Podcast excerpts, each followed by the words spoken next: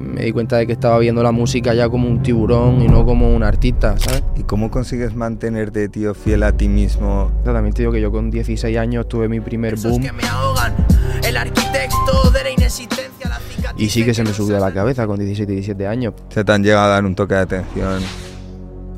Nunca, nunca me imaginaba sentado en ese sillón, nunca. Que pues cogen comentarios clichés, ¿no? Como vendido, como este ya no es lo de antes. Y los pone, pues igual están aburridos en sus casas, yo lo entiendo, ¿sabes? Porque es normal. También te digo que hay mucha mierda, ¿no? Que se pega en TikTok, que hay muchas personas que no saben dónde están los límites, ¿no? Pues yo estuve en 118 y llegué a 69. ¿Cómo se pierden 40 kilos en un año, tío? ¿Y alguna vez te han tirado algún beat? Mira, es gratis. Sugestionarse ya está en ti. Muy buenas a todos y bienvenidos al podcast de Druni. Hoy tenemos el auténtico placer de tener con nosotros a Soje Culebra. ¿Qué tal, bro? Muchas tal, gracias tío? por invitarme, tío. Fuera. Empieza. Sí, pues toda la...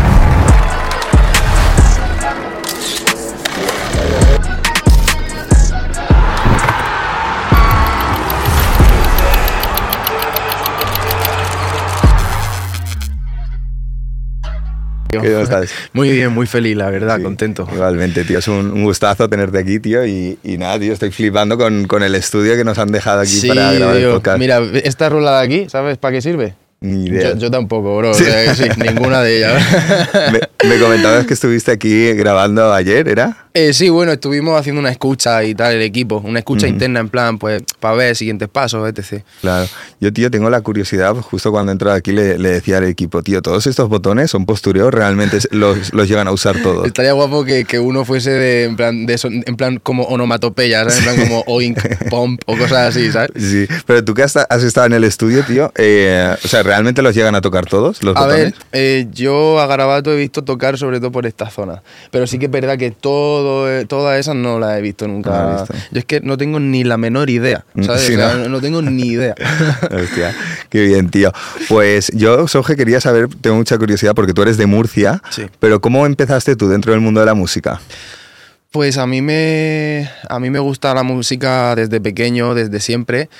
Quizás el día que yo di el paso a lanzarme a un estudio fue con 13, 14 años así, porque mi tío tiene un estudio allí, además. Hostia, muy jovencito. Sí, sí, al lado de mi casa. Él también me alentaba a que fuese. ¿Él te motivaba? Sí, él me motivaba muchísimo, me enseñaba mucha música. Él me enseñó a, a un rapero que se llama Pieza, no sé si sabes quién es, que No, es de no, Murcia no, también, es muy bueno. Y me lo enseñó y desde, ese, desde esa época ya me entró en la cabeza que quería ya los estudios, grabar mis propias canciones. Y pues poco a poco con práctica, a los 13, 14 años fue cuando empecé ahí a estudio.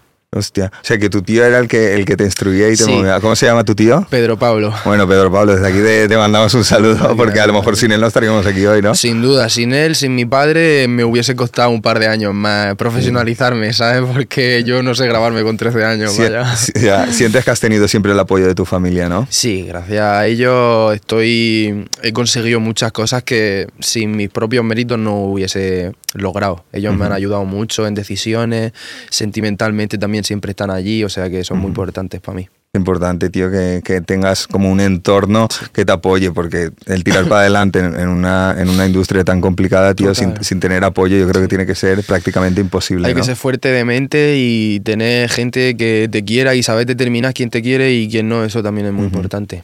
Yo, tío, he estado investigando un poco sobre ti y tengo que decir que, que siento mucha admiración por el punto de inflexión que tuviste en tu carrera musical, porque tenías, o sea, por lo que tengo entendido, corrígeme si me equivoco, te estaba yendo todo muy bien a nivel de, de números, estabas en rap con un tipo de voz así más rasgada Sí. y decides que eso no, ya no te sientes identificado y a pesar de que los números te estaban acompañando, decides cambiar de, de rumbo y tirar más por el, por el R&B, ¿no? Sí, total. De hecho, incluso cuando empecé a hacer nuevos géneros no, no tenía tanta visibilidad como tenía antes. Simplemente lo hice porque me gustaba más, me gustaba investigar, explorar nuevos géneros, no cerrarme puertas. Y eso fue lo que detonó ese punto de inflexión, como tú dices, de ahora poder hacer música más feliz y no obligarme a hacer un género solo. ¿Dejaste de, de sentirte identificado con el rap? O sea, ¿qué era lo que sentías para tú en ese momento decir, joder, porque tenías temas que se estaban pegando, si no me equivoco, Desátame, Mar de, Mar de Cristal, Mente Sucia, Sí. y, y decides tirar por otro camino totalmente distinto, que al final es una decisión muy arriesgada, ¿no? Sí, Porque total. tienes ya una- un fanbase. Sí, pero hay veces que esas decisiones tienes que tomarlas y llega el día en el que si no tomas esa decisión posiblemente acabes peor de lo que por miedo tu cabeza mm, piense que pueda acabar en un futuro. Porque si yo no hubiese tomado la decisión de hacer la música que yo estoy haciendo a día de hoy, seguramente no estaría ni haciendo la música que hacía antes. Básicamente por el mero hecho de que no me sentía tan orgulloso de mi música, porque no me satisfacía, no me, no me llenaba. Simplemente era una retroalimentación de lo que ya me funcionaba y por hacer que segui- siguiera funcionando. Pero me di cuenta de que estaba viendo la música ya como un tiburón y no como un artista, ¿sabes? Estabas pensando más en los números que Claro. realmente trasladar lo que tú estabas sintiendo. Literalmente. Y además tiene mucho mérito porque te empezaron a llamar como vendido, ¿no? O sea, como que te Sí. estabas vendiendo. A mí me hacía gracia, bueno, me sigue haciendo gracia cuando me cae algún comentario de esos, porque en plan, yo cuando empecé a hacer mi nuevo género o mi nueva versión de Soje Culebra, vendía muchísimo menos que lo que yo hacía antes, porque yo antes sacaba una canción Mente Sucia o lo que sea y, y tenía sus millones de visitas y yo con, con mis primeros pasos en mi nueva versión no alcanzaba el millón de visitas, o sea, y tenía que ir muy poco a poco, sí que verdad que es muy tópico, ¿no? El, el millón de visitas, como si fuera un logro, ¿sabes? Pero por poner un límite no, no llegaba, no llegaba. ¿Y cómo consigues mantenerte, tío, fiel a ti mismo a pesar de lanzar nueva música? Te están criticando, no te están acompañando los números y aún así eres capaz de mantenerte firme. O sea, ¿cómo, ¿qué te decías a ti mismo para ser capaz de mantener esa... Pues a ver, yo considero y desde el primer minuto que yo empecé a gestionar mis nuevas canciones, mi nueva versión, eh, yo sabía que lo que hacía lo hacía muchísimo mejor y lo que hago ahora lo hago muchísimo mejor que lo que hacía antes, musicalmente, al menos bajo mi criterio. Eh, es como si tienes una esfera que es blanca y sabes que es blanca porque la estás viendo y siete personas te dicen que no es blanca, digo, bueno, pues espérate, ya te demostraré que es blanca, ¿sabes? Cuando te quites la venda en cualquier momento. Entonces yo lo veo así, ¿no? Hay personas que, que pues cogen comentarios clichés, ¿no? Como vendido, como este ya no es lo de antes, y los pone, pues igual están aburridos en su casa, yo lo entiendo, ¿sabes? Porque es normal. Pero realmente no es así, o sea, es tiempo y cuando tienes un producto o un proyecto, lo importante y lo bonito es defenderlo y que la propia defensa que le muestres a la gente sea contundente y firme, ¿sabes?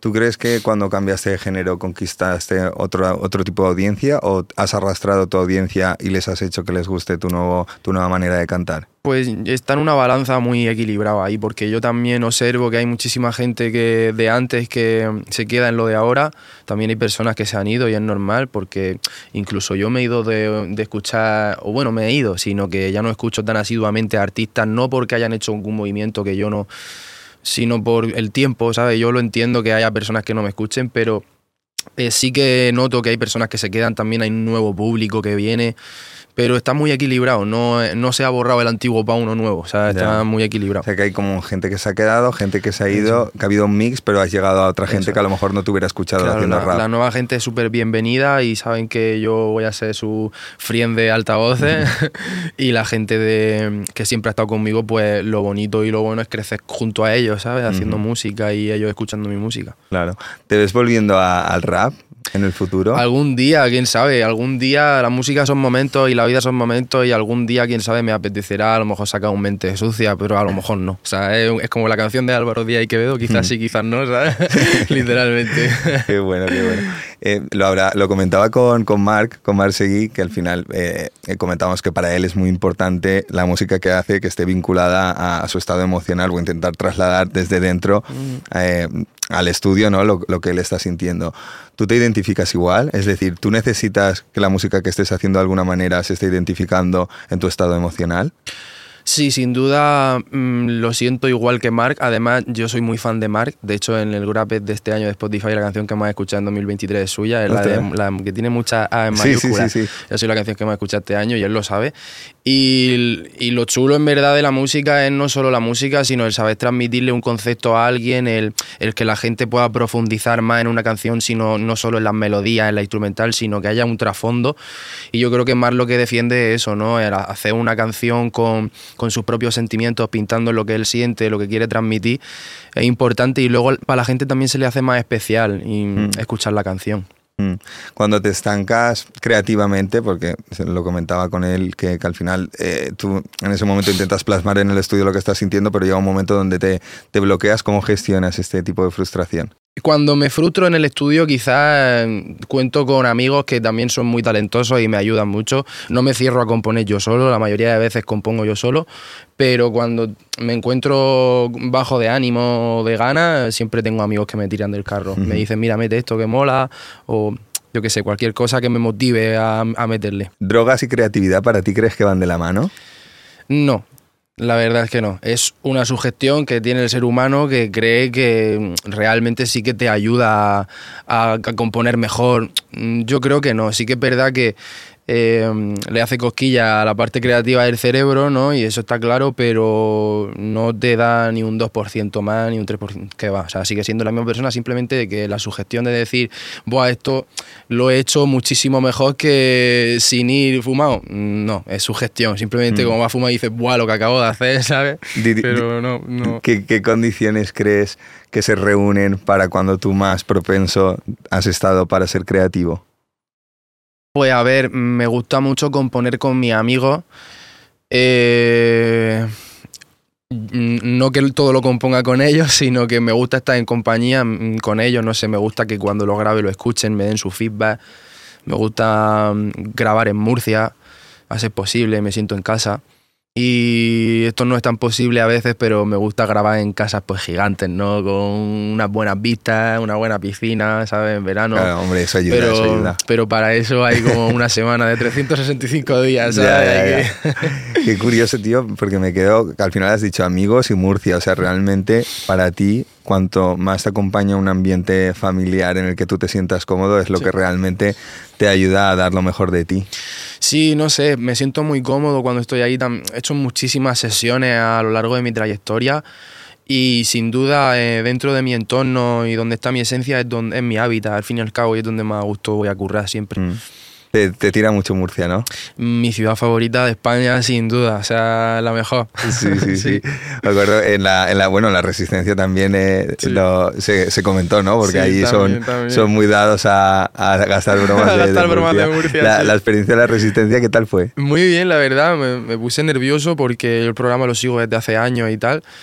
Y, pero bien, eh, David me lo hizo muy ameno, se le ve muy profesional y supo llevar muy bien las riendas de mi ansiedad, Sí. ¿sabes? Sí. ¿Te- ¿No te suelen molar las, las entrevistas? Mm, depende de, de la entrevista y depende de, de mi situación también. Claro. O sea, ahora mismo, por ejemplo, me lo estoy pasando bien. En el lo también, en la Reddit también. Hay Mm. algunas entrevistas, pues que, bueno, que quizás no me lo he pasado tan bien, ¿no? Pero es como Sí. todos son gustos y experiencias, ¿no? Ya, tío, pero o sea, yo pienso La Resistencia, que es el programa que todos hemos visto, Me lo que, ya- genial. que muchos años, tiene que imponer el que te digan eh, que, que vas a ir a La Resistencia y dices, hostia, y sales ahí el escenario, que encima aquí al final pues son la gente que, que está trabajando y demás, pero en La Resistencia Claro, hay un el plató, público, claro. hay un plató, está broncano, que al final Ya. es una persona que estás acostumbrada a verla en la tele y de repente lo tienes en carne y hueso delante tuya, bro. tiene que, que imponer. Desde que te lo dijeron hasta que fuiste, estuviste como dándole vueltas. Sí, ¿no? porque es importante para mí, como te he dicho, bro, mis amigos y yo somos muy fan y muy seguidores de la Resistencia desde hace tiempo, desde hace ya años, y siempre lo he tenido como objetivo en mi cabeza porque me molaba mucho el programa y también era muy fan como, como cómico que es David, ¿sabes? ¿Tú te llegaste a visualizar? Nunca, nunca me imaginaba sentado en ese sillón, nunca. De hecho, a día de hoy veo la miniatura del vídeo de YouTube y todavía me parece una, algo hecho por una IA, ¿sabes? O sea, no es que no... Como que fue un sueño, ¿no? Total, bro.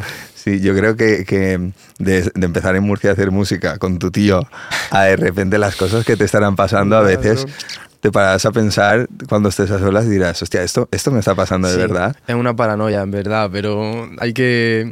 Esta mañana se lo decía, se lo decía a Miki, un amigo, y le he dicho: es que realmente la música y la industria es como el anuncio que te sale en YouTube del Coin Master, ¿sabes? Es lo mismo, en plan, de repente, ¿cuánto poder tiene? ¿Cuánto da? ¿Sabes? Entonces, es mejor llevarlo ahí, ¿sabes? Decir, pues mira, de puta madre, alegrarse de las cosas y, y ya está, Mm. pero tampoco fronteas de ello porque no, no tiene sentido, Claro, ¿sabes? Claro. Y además con los artistas con los que te has codeado. ¿sabes? Que al Sí. final, ha- hace- de hecho, quería comentar contigo un punto de inflexión muy fuerte en tu carrera fue de Siete Lágrimas, ¿no? Sí, sin duda. Ahí, esa, ese, ahí lo, lo petaste bastante.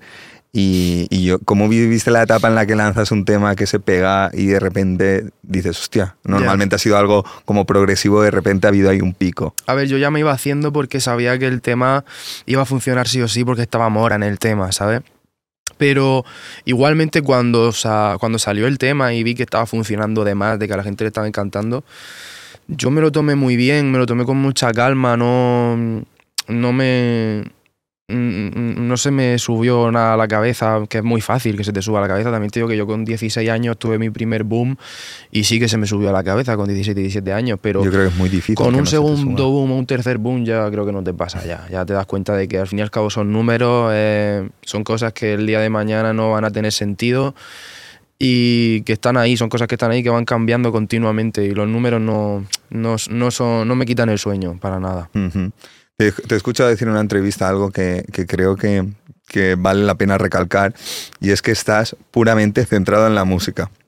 Que al final, si te paras a pensar en los números y estás haciendo las cosas buscando un resultado numérico, al final la- como que no, no sale de manera orgánica. Que va y no... Y como hablábamos antes, lo que también te he dicho, o sea, lo que también te dijo Mark, de, de saber hacer una canción con peso, también hace que funcione más porque el espectador, o sea, el oyente también se lo cree, ¿sabes? Porque lo que estás transmitiendo es más fuerte que una canción hecha mm, por hacer, ¿sabes? Ujú. Quizá el hacer música por hacer ya no tiene sentido a día de hoy. Antes sí que se escuchaban muchas canciones y se siguen escuchando algunas canciones hechas por hacer, pero, pero sí es muy importante darle mucho cariño a una canción, sobre todo para que la gente se lo crea, ¿sabes? Claro. Es importante. A los chavalitos estos de 14 años como tú que, les que sueñan ¿no? con, con rapear o con cantar o, o con ser artistas, ¿qué consejo ahora en la posición en la que estás y habiendo vivido lo que has vivido les darías? Pues que no tengan prisa ninguna, que todas las cosas llegan cuando tienen que llegar y que, y que sean muy constantes. Si tienen algo en la cabeza, que vayan detrás de ello y lo persigan, porque en el momento en el que dejas de perseguir algo, se va y se fuma. O sea que hay que meterle sin prisa, pero sin pausa. Como Melendi, si es que ya lo dijo Melendi, ¿para qué, para qué decirlo yo? Claro. Y también disfrutar de- del proceso, ¿no? Porque a veces tenemos tanta ansia por llegar a un sitio que nos olvidamos de realmente de valorar todo lo que estamos consiguiendo. Total, sin duda. De hecho, hasta- a mí me ha pasado de, de estar en varios sitios y darme cuenta de, de decir, joder, ¿dónde estoy? No tengo que preocuparme por tantas cosas mínimas si realmente hemos llegado hasta aquí. Ujú. Siete lágrimas, colaboración con Mora. Top, artista top, yo creo que de tus primeras colaboraciones más, más potentes que, que haces. ¿Cómo se da esa colab- colaboración, tío? Pues estaba jugando al LOL en mi casa y me escribió al Instagram y ¿En me dijo que le gustaba mucho la canción. Sea, te llegó un mensaje por DM Sí, de Mora. O sea, tú estabas tranquilamente en tu Sí, casa. bro, yo estaba tranquilamente en mi casa jugándome un Garen top lane y me escribió Mora diciéndome que, que- que le gustaba mucho la canción, que le pasara los stems y así salió, súper orgánico, tío. No, no fue en artificial de yo decirle, bro, montate en la canción. Mm. No, no, no, que va. ¿Y qué tal él en- en persona? Pues lo he conocido tres, cuatro veces o así en persona, he podido hablar con él y súper majo, muy amable. A mí me han tratado muy bien. Esas veces que lo he conocido ha sido para cantar con él, al fin y al cabo, en su show. Y me han tratado muy bien, él y su equipo. Me he sentido como en casa y uno más de ellos. No has sentido como el típico artista No. que, que se le ha subido y No. como que mantiene las distancias. No, no, al fin y al cabo su equipo es muy profesional, ¿sabes? Y evidentemente Mora, si termina un show en Madrid, en el Wizzing Center, desgraciadamente no puede echarse fotos con todo el mundo, ¿sabes? Pues Mm. Es imposible, ¿sabes? Por eso cuenta con un equipo de, de personas que le ayudan para gestionar todo eso, a llevarlo por aquí, que nadie lo vea, que tal. Entonces es normal que hay personas que puedan pensar, ¡buah! Parece el rey del mundo, ¿sabes? Pero Ujú. realmente es necesario porque hay muchas personas que no saben dónde están los límites, ¿no? Mm. Entonces yo creo que es necesario tener un equipo ahí al lado que, que, ¿Qué que, que- parezca desde fuera que te agrande, que te haga grande, pero realmente por seguridad también. Claro, por seguridad y de alguna manera por- también por, por Eso. mantenerte ahí. Claro. Eh, a raíz de la colaboración con Mora, ¿sentiste que la, que la gente te empezó a reconocer mucho más y que como que hubo un boom en cuanto a tu, a tu Sí. fama? Sí, sin duda. Y con No Pienso Llamar también y, y con el álbum sobre todo también. Sí, han Mm. sido unos fenómenos que me han ayudado mucho también a tener más repercusión y más visión. Mm. Sí. ¿Ves la, la fama como un elemento facilitador o a veces te, agobia un poco el hecho de que te puedan reconocer y, que al final te- sentirte observado? Bueno, tiene sus ventajas y tiene sus desventajas también. O sea, eh, yo creo que la ventaja está en cuando alguien te reconoce que tu trabajo está muy bien hecho y te cuenta pues experiencias suyas en que sí le ha ayudado a pasar lo que sea. Eso son ventajas, ¿no? Y son cosas bonitas que te llevas. Pero bueno, a lo mejor estás comiendo la talietela y te me da con, con un ñoqui así, ¿sabes? Y te están mirando tres personas, eso es una desventaja, ¿sabes? Claro. Entonces, yo qué sé, todo tiene sus cosas malas y sus cosas buenas, pero es bonito, es bonito. Sí, o sea que poniéndolo en una balanza tiene, Sí. tiene sus, sus- Más cosas buenas que malas, evidentemente, pero bueno, las malas hay que saber, hay que saber llevarlo y, y ya está. Ser, Claro. inte- ser inteligente también. La gente puede mirar donde sea, Mm. eh, mirar es gratis, ¿sabes? Mm. Sugestionarse ya está en ti, ¿sabes? Yo me sugestiono mucho. Claro. Antes decías que a los, que a los 17 eh, como que te- se, se te subió a la cabeza ¿no? con la, la primera canción que pegaste y que ahora como que ya lo has sabido controlar. ¿Qué, qué crees que es lo que te hace mantener los, los pies en el suelo?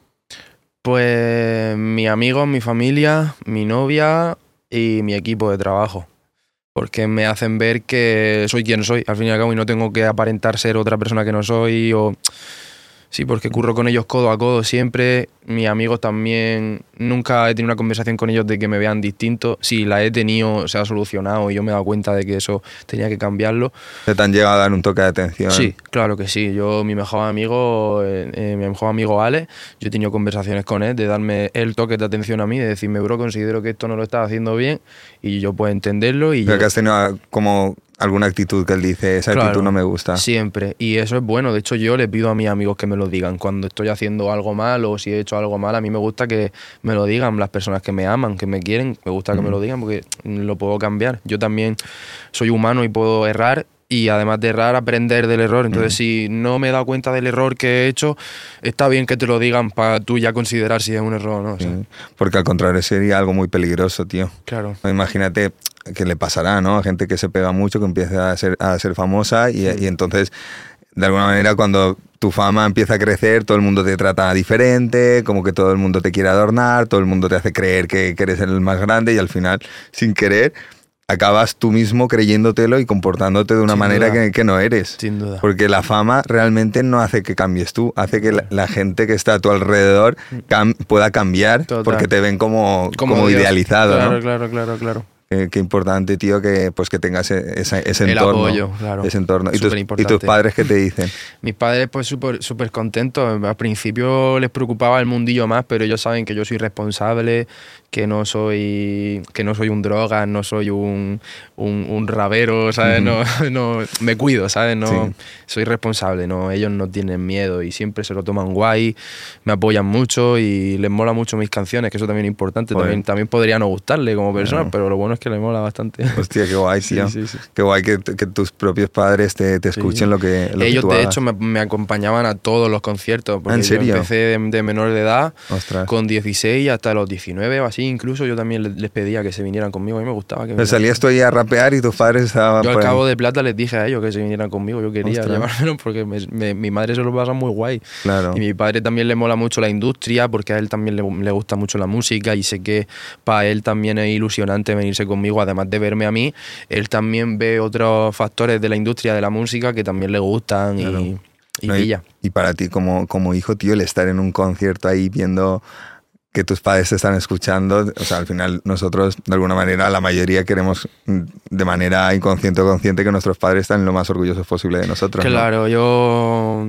en la parte musical están muy orgullosos, personalmente también y en todo, pero musicalmente están muy orgullosos de Mm. mí. Y eso yo a ellos se lo agradezco mucho también. Sí.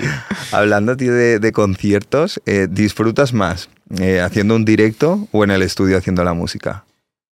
Eh, yo creo que en el show, porque es una, es una adrenalina distinta y se junta también lo del estudio, porque eh, hace en show lo que ha estado trabajando en estudio. Entonces yo creo que me quedo con el show. Lo bajo para saltar el aire, va para ese culo no hay tan. Yo soy quien te lo respalda. Yeah. Dime lo que quieres que te lo coteo. Yo estoy pa' cumplir todo tu deseo. Soy americano como Teo. eh. Te llevo la marcha de paseo. Yeah. Vámonos, chavales, vámonos a bailar. Duda. ¿Disfrutas más haciendo el directo y Sí. no, no te produce ansiedad cuando sales a un concierto? Sí, pero me gusta esa adrenalina ya. O sea, ya le he cogido el gusto a sentirme nervioso antes de los shows. O sea, has aprendido a convivir con ese, con esa, ese cosquilleo, ¿no? Que, Total, total. Es como ya que mm, te, te gusta, ¿sabes? Esa sensación. Sí.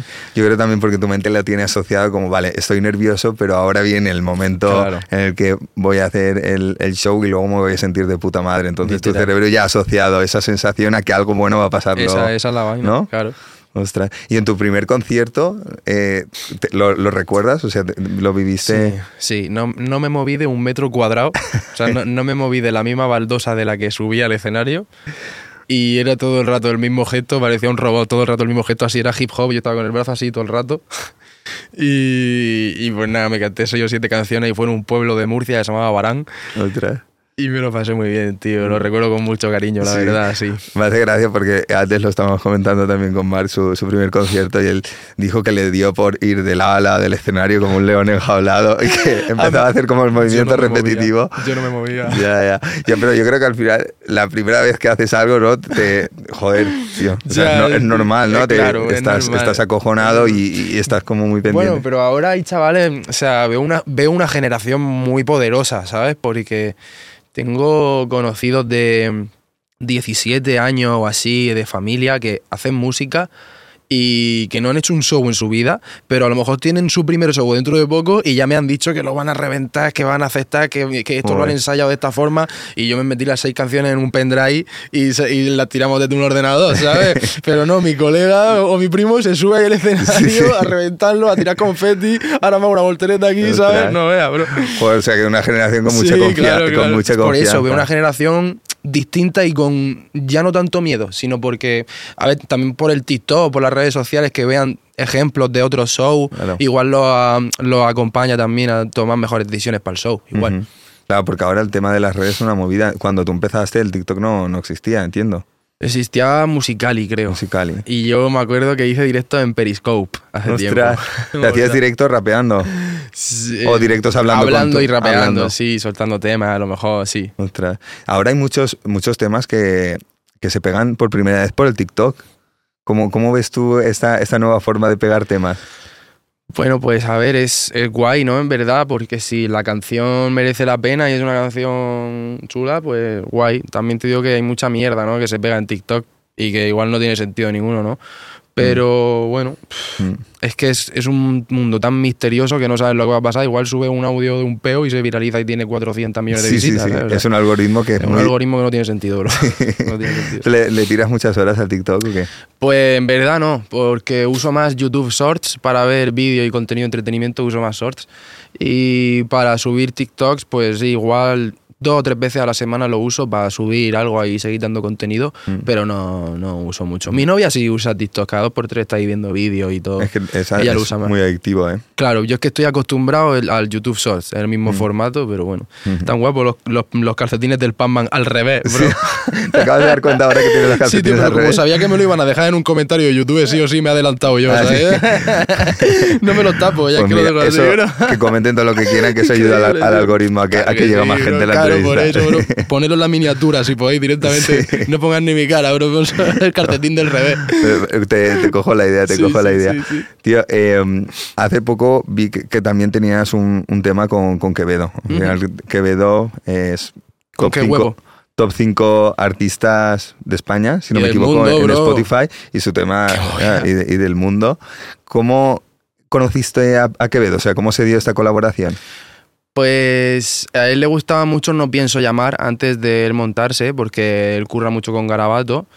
Y Garabato hizo de paloma mensajera y le puso el tema. O sea, no porque yo le dijera, bro, pónselo, sino Que porque el productor en común. Quevedo y yo ya no seguíamos en redes y tal. Y Quevedo, pues se ve que le moló el tema, no pienso llamar, eso lo puso Garabato y pidió si podía entrar, ¿sabes? Yo dije que por supuestísimo que sí, ¿sabes? Vale, vale. O sea, que a, raíz de Garabato es el, el productor. Hizo de Celestina, Garabato, Vale. que no me, no me salía la palabra. o sea, teníais el. eh, porque él, él hace productor para los dos. Sí, pues, eh, no, no asiduamente para Quevedo, Vale. pa- para muchos, muchos artistas. artistas. Conmigo cur- curra mucho, pero últimamente con Quevedo también le está metiendo bastante caña. Sí, sí. O sea, os seguíais los dos ya y Sí, entró, entró eso, eso. Garabato de Compartimos de management también. Ah, o sea, bien. yo estoy en Take the Floor, Quevedo también. Ujú. Entonces también somos coleguillas también de, Mm. de Office, ¿sabes? Y, sí, ¿no? O sea, tú le, tú le llamas Pedro, no le llamas Quevedo. le o llamo Pedrito. Pedro, le llamo Pedro Pedrito. Pedrito. ¿Qué, tal, ¿Qué tal es en la O que huevo también me O mola. que huevo. nunca se lo he dicho, pero algún, la siguiente vez que lo vea se lo diré. ¿Y qué tal es en las distancias cortas? O sea, a pesar del... Porque justamente Es un máquina. él ha tenido ese boom, ¿no? Que de repente no ha sido para nada progresivo, ¿no? Sí. O sea, fue, pasó a ser top mundial. Sí. Eh, ¿Cómo, o sea, sientes que, que le ha cambiado un poco la manera de ser o lo ves como con los pies Para nada, lo veo una persona súper inteligente, la verdad, y que mm, lo que hablábamos antes de la cabeza, ¿no? El primer boom siempre es muy difícil. Pues él, al menos por lo que yo veo, lo, está sabiendo gestionar muy bien. Al menos las pocas veces que yo he podido estar hablando con él más de 10 minutos, no me ha parecido mm, ni tóxico, ni idiota, Mm. ni gilipollas, no, me parece un tío de puta madre, la verdad. Inteligente, gracioso, Mm. muy gracioso, la verdad. Tiene muy, muy, muy- mi humor, ¿sabes? Sí, Nos, nos compartís el mismo tipo de humor. Sí, sí, sí, muy, muy el lore parecido, la verdad. Sí. Y muy majo, tío, muy Mm. majo. Ojalá le vaya muy bien, sobre todo por la persona que tiene, tío. Mm. La verdad es que tenemos un panorama de artistas en España últimamente bastante, bastante potente, ¿eh? Sí, sí, la- el urbano se viene muy fuerte en España. Sí, sí. Muy Se- fuerte. Se están pegando y además que... Y lo bueno es que tenemos una conexión bonita y entre todos somos amigos, ¿sabes? Sí. No hay siete días a la semana como, como en otros sitios, ¿sabes? Sí. Hay siete palizas luego. de, "Ay, Sí. tú me dijiste, que tú me dijiste. Tal cual. Es verdad que la cultura de los beefs se ha perdido un poco, ¿no? O por lo menos a mí me da la sensación de que ahora Es hay que mucho menos. Yo es que no soy partidario de tirarle un beef a nadie. Si alguien me tira un beef, pues responderé, pero no, no soy partidario de yo tirarle un beef a alguien. Si yo tengo algún problema con alguien, o quedo personalmente con esa persona, o se lo comento de otra forma, pero no en un estudio diciéndole chota, ¿sabes? ¿no? Bueno, hace poco ha lanzado Arcángel 1 a Noel, ¿no? Sí, lo he visto, de hecho. Y también me resulta entretenido porque yo también soy yo también soy un marujo, ¿no? Como todos, que nos gusta Claro. ahí ver. Al final nos gusta la a todos, salsa, la aunque salsa. lo neguemos, a todos nos gusta el A mí me gusta también. Y de hecho he consumido muchísimos beefs de artistas en plan como canciones normales, de escuchármelo yo por la calle. Pero no comparto esa filosofía igualmente. Yo no tiraría un beef a alguien. Excepto si me lo tiran a mí y considero que, Que tienes que contestar. que tengo que contestar. Claro. nunca le has tirado un beef a alguien. Jamás Ni nunca se te ha pasado por la cabeza. No, ¿Y alguna vez te han tirado algún beef? sí, pero no consideren responder. Ha sido un beef para intentar que les ayudes Sí. a, a que... a- eso es, es muy común, uno, ¿no? uno de ellos fue cuando tenía 16, 17 años, que pasé olímpicamente. Y otro fue un chaval que le tiró a mucha gente en el mismo tema. Plan, Se llamaba como Bifa España o algo así. Mm. Y, el, y yo a ese chaval no he hablado con él en la vida. ¿sabes? Entonces ya, ya vi un comentario de unos artistas grandes, tampoco voy a decir quiénes son, en, el, en la caja de comentarios diciendo, bro, das pena, ¿sabes? Y no hizo falta que nadie más le respondiera. O sea, que nadie, nadie entró al trapo, ¿no? Nadie, ya. nadie, nadie, nadie. Ya, es que tirar, al final la cultura de lanzar un beef cuando eres muy, muy, muy pequeño a uno grande es jugártela mucho, ¿no? Sí, claro que sí. Y que, también tienes que, que tener mm, flow, flexeo, Sí. el saber tirar melodías, el saber tirar barras. No puedes tirar un beef así de cualquier manera, ¿sabes? Yo vengo del mundo urbano también, sí que es verdad que no he hecho eh, quizás canciones tan agresivas, pero tengo mucho lápiz, bro. Yo soy compositor también Mm. y tengo muchas ideas de melodía y sé perfectamente que podría Mm. dármelas con quien, con quien se tire, ¿sabes? O sea, que no, que no pero, está- de- pero yo no se la voy a dar a nadie. o sea, que no estás desarmado. No, no estoy desarmado, pero no, pero, pero están, están en un baúl, ¿sabes? Ahí Claro. ¿sabes? tienes la, pistola guardada y cargada. Eso es, bro, pero, pero está guardada, yo no quiero sacarla, hermano. Muy bien. Pero que no me la saquen, bro, Ya, que no vengan intrusos, bro. me, me voy a poner un, un poco friki ahora que, hablemos que hablamos de beef. Eh, hubo uno en Estados Unidos que a mí me, me sorprendió muchísimo, que digo, ni de coña le contesta y le contestó, que fue un beef que le lanzaron a Eminem. Machine Gun Kelly, con Rap Devil. Eh, y yo me pensaba y digo, ni, de, co- ni coña Eminem va a, entrar, va a entrar al trapo porque no tenía ningún sentido y además Machine Gun Kelly eh, dentro del rap que hace no está catalogado dentro del top 20 Se lo rap- reventó, rapero. tío. y, lo conte- y le contestó Es una movida, ¿eh? le contestó con Killshot Con Killshot, bro, es, es- es uno de los temas, bro, más leyendas de Eminem, bro, Sí, es una sí, movida, sí. Fue, fue, fue brutal. O sea, que a veces... Yo tampoco pensé que le iba a responder, pero es que se metió con su hija y tal, Claro, claro. Y, y eso los americanos Claro. son como muy... plan, "Fuck Claro. shit, man". Sí, sí, sí. Que le buscó ahí las cojillas porque Las sacó a la, a la familia antes de estar, madre mía. Eh, tío, eh, otro tema cambiando radicalmente. Tengo entendido que has llegado a perder en un año 40 kilos. ¿Eso es así? Sí. Eh, Ahora he ganado 6 Ahora, o 7. ahora has recuperado. ¿Cómo, he se cómo se pierden 40 kilos en un año, tío? Pues yo estuve en 118 y llegué a 69. Y fue con calistenia. A ver, a ver, de 100, lo has dicho muy De rápido. 118 a 69 en un, en un año. Eso tío, es una sí, auténtica sí. locura. Sí, lo, lo es, pero si lo ves desde el punto de vista de la constancia, del no salirte de la rutina, de la dieta, del ejercicio, no, no se ve tan, tanta locura. La calistenia es muy buena porque te ayuda a entrenar con tu propio cuerpo y eh, no tienes que estar levantando pesas o, o, man- o dándole otra forma a tu cuerpo que no es la tuya. Sin, Claro. sin embargo, si tú entrenas con tu propio cuerpo, encuentras tu forma de tu cuerpo original. ¿sabes? Entonces, y también te ayuda a tensar la piel, no, no la modifica, ¿sabes? No sé, yo lo veía así. O sea, fue calistenia y dieta. Calistenia, dieta, muerte y pues, no sé, también buenos hábitos. No salía mucho de fiesta, no bebía mucho alcohol, mm, los carbohidratos también me los quité. Todos los carbohidratos. Hice un déficit calórico también Claro. considerable, no muy grande, no me moría de hambre, la verdad, pero sí que hice un déficit calórico. No comía Claro. cinco comidas al día, comía, comía tres. Está mal, o sea, tres, tres comidas al día. Sí, comida, eh, merienda y cena. Y decías calistenia todos los días. No desayunaba tampoco. Y hacía caliste- calistenia y sin desayunar, en ayunas. en ayunas. Sí. Eso ya, la- esa Y, luego me hacía 10.000 pasos por la tarde, tarde-noche, sacando a pasear Joder, a mi tío. perra y tal. Sí, sí. Eso en Murcia, cuando estabas en ahí. Murcia. eso. Y, a- y en esa época también componías música. En esa época también componía música, bro. Sí, sí. Lo que pasa que eh, empecé a jugar al fútbol otra vez y tal, y me rompí el cruzado. Hostia. Entonces llevo todo 2023 sin poder hacer ejercicio Hostia. Y casi sin poder andar porque me duele ya al andar. De hecho, me tengo que poner las pantuflas esta hoy porque me duele la rodilla. Ostras, qué putada. y claro, tío. no puedo hacer deporte. Y entre que he sacado el álbum y llevo aquí un- casi entero 2023 en Madrid sin tener casa, estoy teniendo que comer un poco mal y he ganado ahora 6 o 7. Pero nada, me los quito en dos semanas. Sí, ¿no? Pero sigues viviendo en Murcia. Sigo viviendo en Murcia, pero en enero ya, si Dios quiere, me vengo para acá. Enero, febrero ya estoy viviendo aquí en Madrid. Tienes ganas ya de venirte para acá. Sí, por una parte, no por otra, pero necesito venirme aquí porque mi trabajo está aquí, bro. Estás siempre de arriba para abajo. ¿no? Siempre, bro, todos los días constantemente y Claro. estoy harto ya de dar saltos en el tiempo. Yo Claro. prefiero estar en, en mi, en mi nido, ¿sabes? Claro. Y el tiempo que vas a ganar de, de que ahorrarás de desplazamientos y que realmente lo podrás dedicar a las Claro. cosas que te apetecen. Eso es. O sea que al final, por mucho que te duela y por mucho arraigo que tengas a Murcia, Mm. tu carrera necesita progresar. Esa es la vaina, hay que salir un poco, no olvidarse de dónde vienes, porque Murcia también es muy bonita y también hay mucha cultura y de hecho muchos artistas vienen de allí. Pero allí un artista no puede desarrollarse ahora mismo. No puede desarrollarse un artista allí, yo creo. Complicado. Complicado porque hay muy pocos estudios, el propio ayuntamiento no da mucho por la música y si da por la música da para cuatro. Porque hace poco incluso fueron los premios de Murcia y a mí no me dijeron nada, ¿sabes? ¿En No serio? me dijeron nada, ¿sabes? Yo saqué mi álbum y todo y no me han dicho nada, pero, pero bueno, porque también son así, también son, También es verdad que haya, hay son amigos entre ellos, Sí. ¿sabes? Yo qué O sé. sea que en los ayuntamientos al final... Ningún premio en el mundo es legal, bro. Ningún, ningún premio. Complicado. Ninguno, ninguno. Complicado sobre todo que sea objetivo. Al final siempre, siempre, porque al final eh, siempre hay un ser humano involucrado y en el momento que entra un ser humano entra cierta subjetividad. sí, eso es, es inevitable, Total. es inevitable. Pero bueno, yo estoy convencido de que aunque sea subjetivo te van a llegar premios en el futuro. O sea, tiene, tiene es objetivo, es objetivo. Sí. Y tío, hace poco eh, lanzaste tu, tu último disco, ¿no? Storm. Storm.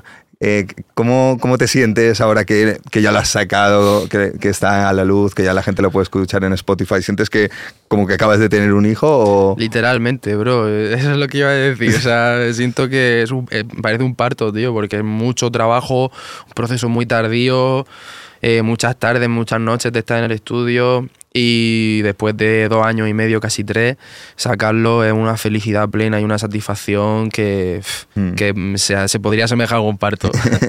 ¿Cómo describirías a nivel conceptual el disco? ¿Qué es lo que intentas trasladar en ese disco? Pues además de, mm, además de que para mí es un brainstorming de géneros musicales y como una lluvia de ideas, lo veo también como vivir dentro de la tormenta, pero mm, sabiendo que va a llegar una tempestad y que va a poder salir de esa tormenta, sabiendo que van a llegar soluciones, pero es el proceso, ¿no? Hasta llegar a esas soluciones, hasta llegar a darse cuenta de que no es el camino que tienes que buscar otro, ese proceso, diría Mm. yo. Como que va a llegar un momento donde habrá calma, pero antes inevitablemente hay que entrar dentro de la tormenta. Eso es, la tormenta ya, ya salió y ahora viene la tempestad. Claro. es una pista también que dejo ahí. Mm. Sí. ¿no? Justo te, te iba a decir eso. Claro, o sea, claro, ¿hacia dónde va a evolucionar todo esto? O sea, ¿cómo quieres evolucionar? Pues si Dios, si? Dios quiere, cuando deje de llover, que salga el sol con nube y, y pajarito. Sí, ¿no? Si ¿Que Dios ¿Cuándo te ves lanzando tu, tu próximo disco? Pues Pues no lo sé, pero estoy ya currando en muchas ideas y si Dios quiere 2024 se viene cargado, más cargado que Papá no es Sí, ¿no? estas navidades, sí, sí. O sea, porque normalmente antes de lanzar un disco, o sea, para que yo entienda el proceso, tú vas componiendo canciones, vas poco a poco metiéndolas dentro de un concepto y cuando ves como que ya estás acumulando un número de temas, dices, vale, voy a poner la fecha y lo voy a poner todo dentro de un disco. ¿Es así más o menos cómo funciona? Más o menos, a veces sí, a veces no. En este caso yo desde incluso antes, bueno, tenía las demos pero no seleccionadas ninguna, yo ya sabía que quería hacer algo así y en todas las canciones que he ido haciendo ya he ido metiendo como la misma esencia para lo que se viene y, y sí que sí que casa todo y sí que se cogen de la mano entre todas, sí, Mm, sí. Qué bien, tío. Pues tío, eh, hemos llegado al final, tío. Ha sido un auténtico placer. ¿Has estado a gusto? Qué guay, muy a gusto, bro. también, claro, tío, Además sido- de porque en este sitio ya solo estar, contigo también, bro. Alegro, tío. Pues bueno, normalmente eh, pedimos al invitado que sea la persona que mira su cámara y que despida el podcast. Vale, ¿a cuál miro? Esta a esta. ¿no? Vale. Pues muchísimas gracias por invitarme, me lo he pasado súper bien. Espero que esto funcione muchísimo y que venga muchísima gente a pasárselo también súper bien. Leco, muchísimas gracias. Grande, hermano. tío. Mil gracias, bro, a tope.